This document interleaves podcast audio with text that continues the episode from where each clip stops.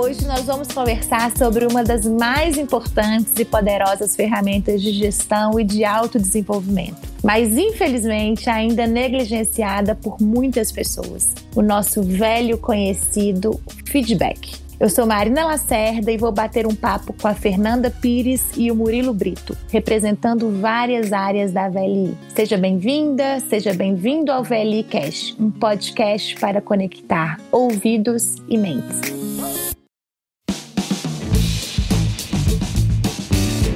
Fernanda e Murilo, sejam muito bem-vindos. Antes da gente começar, gostaria que vocês se apresentassem e falassem em uma frase o que representa o feedback para vocês. Olá Marina, olá Fernanda, é um prazer estar aqui com vocês, tratando desse tema, o qual eu gosto bastante, feedback totalmente associado com carreiras. Meu nome é Murilo Brito, né? Eu tenho 12 anos de empresa, tenho na VLI como estagiário há né, tempos atrás, passei por diversos cargos operacionais e hoje estou como gerente operacional na Baixada Santista, acompanhando as operações aqui da VLI. Para mim o feedback é um momento de reflexão acerca do nosso comportamento, de que forma a gente está ligado e direcionado para os nossos objetivos de carreira e quais os pontos que a gente precisa de potencializar né, e de reforçar para continuar progredindo ali em busca dos nossos objetivos. Ótimo, Murilo. Fernanda, bem-vinda. Obrigada, Marina. Olá, Murilo. Estou ansiosa aí para essa conversa, esse bate-papo, um assunto que eu amo muito. Bom, meu nome é Fernanda Pires, estou aqui na VLI há 15 anos. Hoje eu estou como gerente de gestão de mudança. Para mim, o feedback, ele nada mais é do que uma ferramenta de transformação e algo que é essencial, não só no ambiente corporativo, mas nas nossas relações no dia a dia. Vai ser um prazer a gente bater esse papo aí sobre algo que eu realmente acredito. Que ótimo, gente, é isso mesmo. O feedback ele pode ser uma transformação de fato. Ele nada mais é do que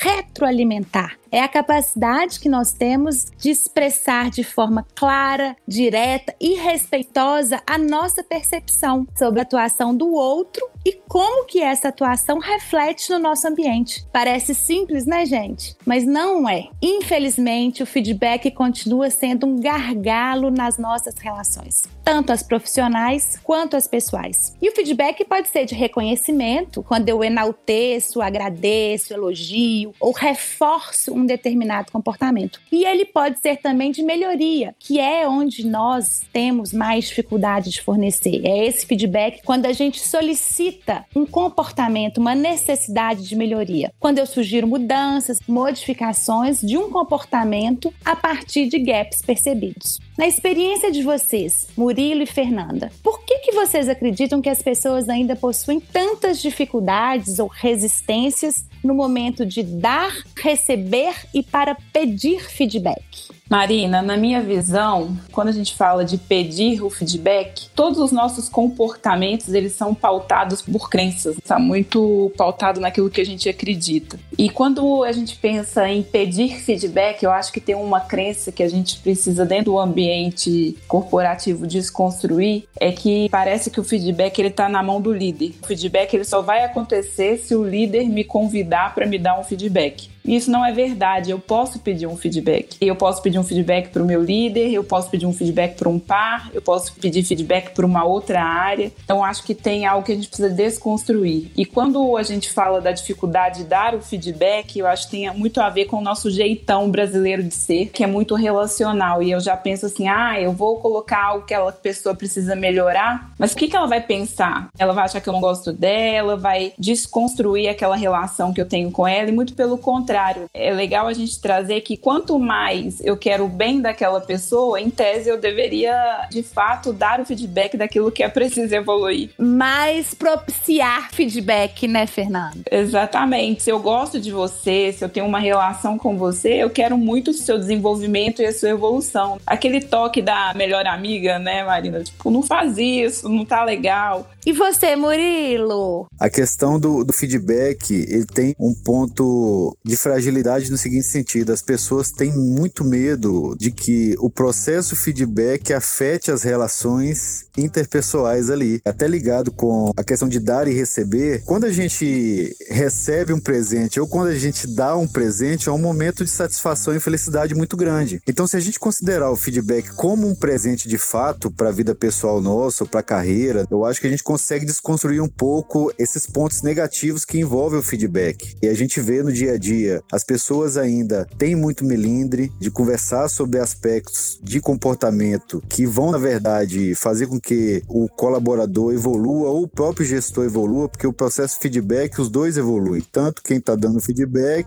quanto quem está recebendo feedback. E muitas das vezes as pessoas esperam um momento formal para isso acontecer e não valorizam os pequenos presentes do dia a dia. A todo momento você tem feedbacks acontecendo, né? Seja com os pares, com os gestores, dentro de casa, com os filhos, com esposa, marido, e a gente não percebe muito isso como feedback. A gente espera aquele momento formal onde vai ser aberto um sistema e vai ser lido um relatório para considerar que está acontecendo feedback ali. Eu acho que tem um desafio atrelado aí. Quando a gente pega o perfil do nosso público, né, operacional, considerando a empresa como um todo, você tem várias gerações convivendo e muitas das vezes você tem ali um gestor mais novo dando feedback para um público que tem idade ali para ser seu pai, por exemplo. Como que a gente é assertivo e como a gente constrói um caminho de comunicação assertiva para que a mensagem chegue para essa pessoa e que ela realmente receba aquilo como um presente de desenvolvimento, independente do fator idade ou fator experiência. Acho que esse é um ponto importante também.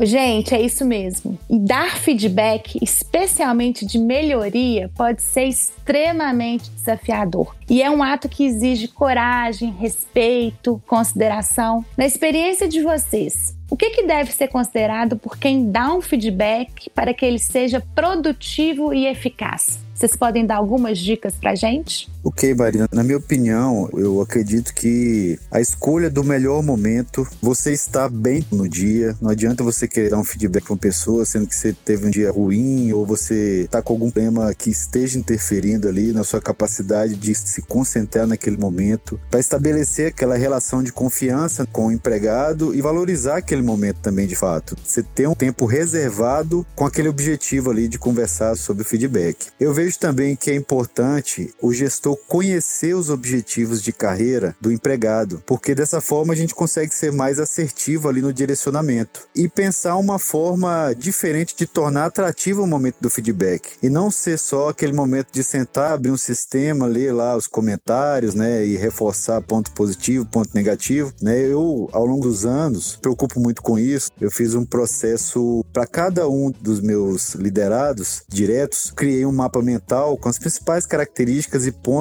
que ocorreram ali no processo 360, através de uma forma visual diferente do convencional, eu consegui estabelecer ali uma conversa mais nos pontos principais, deixar claro os pontos de melhoria, né, os pontos positivos e que o empregado precisava desenvolver para continuar naquela linha de carreira dele. Super interessante, Murilo. E você trouxe alguns cuidados, alguns aspectos do momento do feedback formal e alguma dica aí para o momento informal do feedback, para que ele seja aí, como a gente disse, orgânico, para que ele faça parte do nosso dia a dia? Para mim, a informalidade, no caso do feedback, ele é tão importante quanto o processo formal. Eu acho que é a prática, né? A gente vê pouca prática disso. Você vê muita conversa, mas sem um direcionamento claro de você trazer a situação, o impacto que ela gerou, enquanto o comportamento que a pessoa teve naquela determinada situação e o que, que ela precisa de evoluir baseado naquele comportamento. Se for negativo, você traz um ponto de evolução. E se for positivo, também a importância de ressaltar e de valorizar aquela atitude. Então, o feedback ele, ele vem com esses dois vieses. Você tem um viés de melhoria contínua, ele sempre vai ser, mas você tem um viés também de valorização das pequenas conquistas, reconhecimento dessas atitudes, que eu acho que é igualmente importante. E o processo de feedback informal, ele tem uma potência muito grande nesse sentido. Fantástico.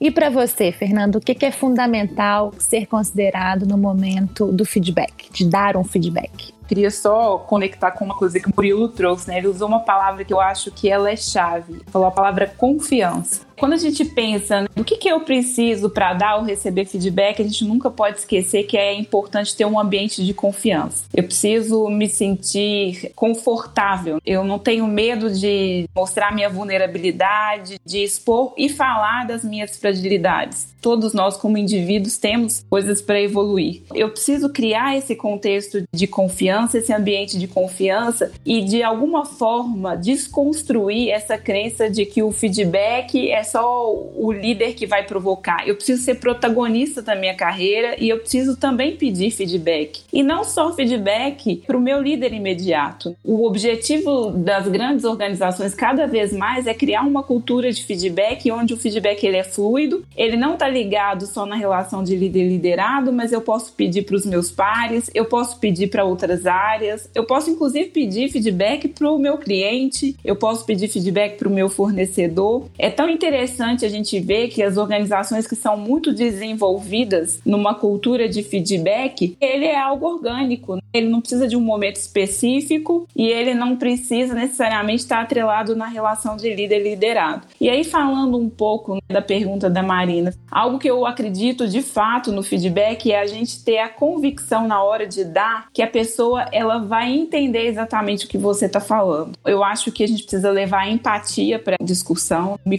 colocar no lugar do outro como que essa mensagem chega para ele, ter esse cuidado, esse carinho para construir a fala, fazer um cheque mesmo. O que que você compreendeu dessa conversa que a gente teve aqui e ver se a pessoa realmente ficou claro para ela. É engraçado, Marina, que esses dias uma pessoa me ligou e falou assim: "Fernanda, eu tô péssima, eu recebi um feedback do meu gestor, foi a forma como foi levado e foi tão legal que ao final da nossa conversa falou: ah, agora eu entendi o que que ele quis dizer". Conseguiu perceber um aspecto positivo do feedback, né? Né? Exatamente. Acho que essa é a grande sacada. Quando a gente fornece um feedback, seja ele para um par, para um gestor, para um colega, ou para um marido, para uma mulher, para um filho, porque o feedback também ele cabe nas nossas relações pessoais, quase que parafrasear, né? Tá claro o que que eu tô percebendo do seu comportamento e como que isso impacta e o que que eu posso fazer para te ajudar? O que que a gente vai fazer a partir disso? Eu acho que isso é fundamental. Essa abordagem respeitosa, essa empatia que a Fernanda falou e ajudar a pessoa pessoa a traçar novos caminhos. Você trouxe a questão das relações pessoais. O quão importante é a gente ter esses momentos onde a gente coloca mesmo aquilo que está funcionando e o que, que não está funcionando. E é interessante que quando de fato é criado esse espaço, quando há essa conexão e o outro percebe né, que a sua intenção é só contribuir e ajudar, aquilo é tão transformador e retroalimenta a relação e a conexão. Poxa, eu vi que a Marina foi sincera, ela quer o meu bem, ela está contribuindo e aquilo só vai reforçando a relação de confiança. É importante demais você ser sincero, né? Você ter coragem e clareza para falar o que é necessário, mas mais importante também você rechear isso tudo com fatos concretos e sair da subjetividade, porque esse também é um ponto que às vezes o feedback ele se perde e vira um grande bate-papo. Quando você não consegue conectar com fatos que ocorreram, com atitudes que a pessoa apresenta, com comportamentos em determinadas situações, talvez ela não entenda de fato aonde você quer chegar. Ela não se lembra, né, Murilo? Às vezes né, nem por maldade. Não percebe, exato. E a gente tem que ter também cuidado com a generalização. Ah, você sempre fala, mas como assim sempre? Então você tem que trazer, não, nessa situação, nessa reunião, nessa interação, seja específico, seja claro do que que você está falando. E ser descritivo, né, Murilo? E não avaliar avaliativa. Eu não estou avaliando, eu estou falando exatamente o que aconteceu. Isso.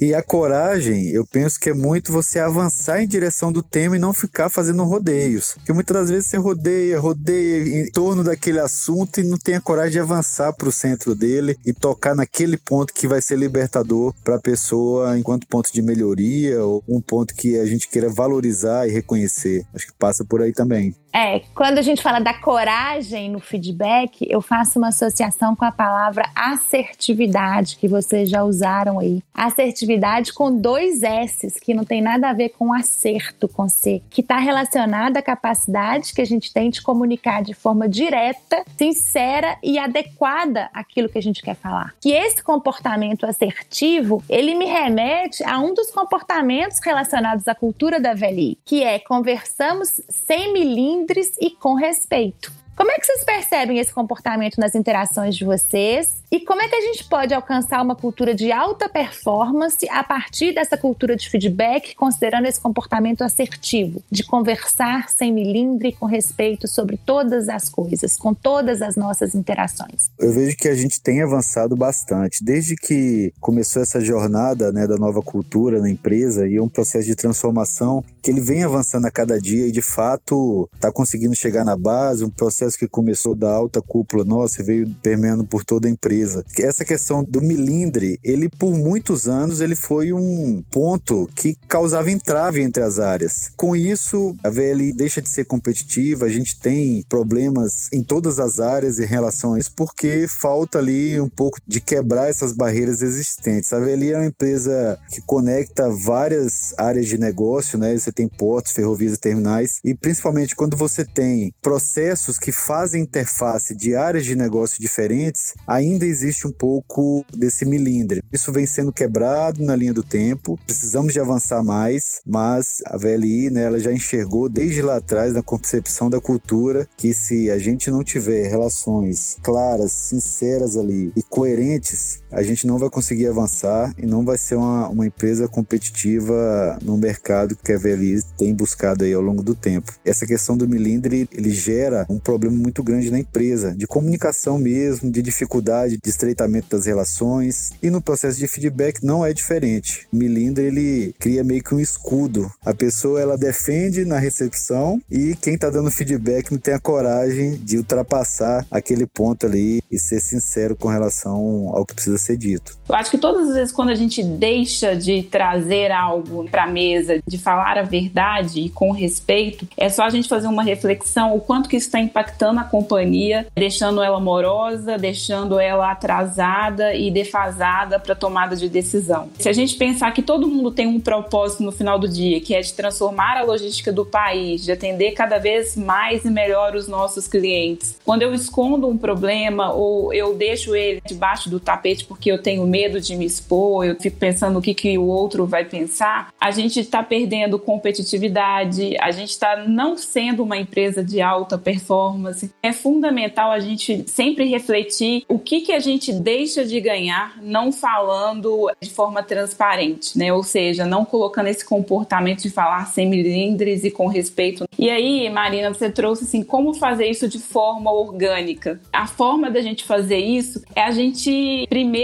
ter a consciência do quanto isso é importante para depois praticar. E como é que eu vou praticar isso no dia a dia? É de fato é, tirando algumas crenças limitantes que a gente tem, que nossa, mas se eu falar isso, o que, que o meu gestor vai pensar de mim? O que o outro vai pensar de mim? O falar sem milindres nada mais é do que aprender a conversar e ter conversas produtivas. Porque quando eu falo, eu exponho, eu coloco aquilo que precisa ser resolvido, eu estou sendo de fato alguém eficiente, né? Alguém que está gerando valor naquela conversa.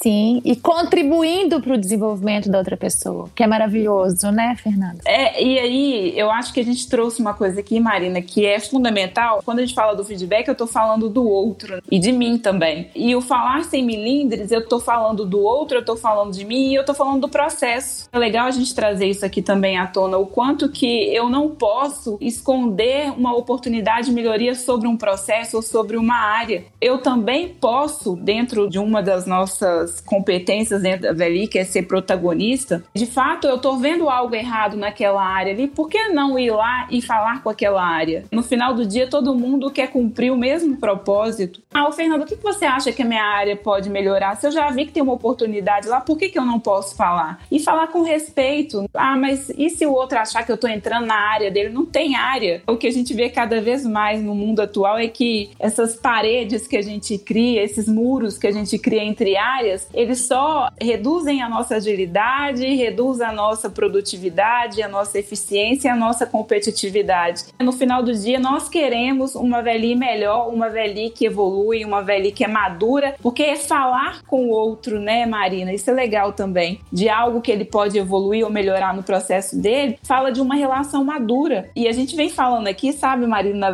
uma coisa coisa que é bem interessante, que é levar a VLI para um outro patamar. A gente só vai levar a VLI para um outro patamar quando nós, individualmente, também tivermos numa jornada de maturidade, de evolução. E para eu evoluir, para eu amadurecer, eu preciso do feedback. Exatamente. E pegando o seu gancho, Fernanda, sobre o protagonismo frente à minha carreira e ao meu desenvolvimento, a gente não pode deixar de pedir o feedback, gente. A gente não pode esperar por ele peçam feedback e quando pedirem, estejam verdadeiramente abertos para receber. Dessa conversa sem melindre, com respeito, estejam prontos. E lembre-se que o feedback não é para massagear ego, é para propiciar desenvolvimento. Tem um ponto que é só uma dica, abrindo um parênteses aqui que eu queria deixar, é caso você, no momento de feedback, você percebe que quem está te dando feedback está com dificuldade, está com melindre, está com medo de alguma maneira te ferir, faça a provocação você pode também provocar, nossa, mas me dá um exemplo, porque às vezes você chega no final, isso já aconteceu comigo, de estar tá recebendo feedback, e a pessoa só traz coisa boa, e aí eu, de uma forma educada e respeitosa, eu coloquei, mas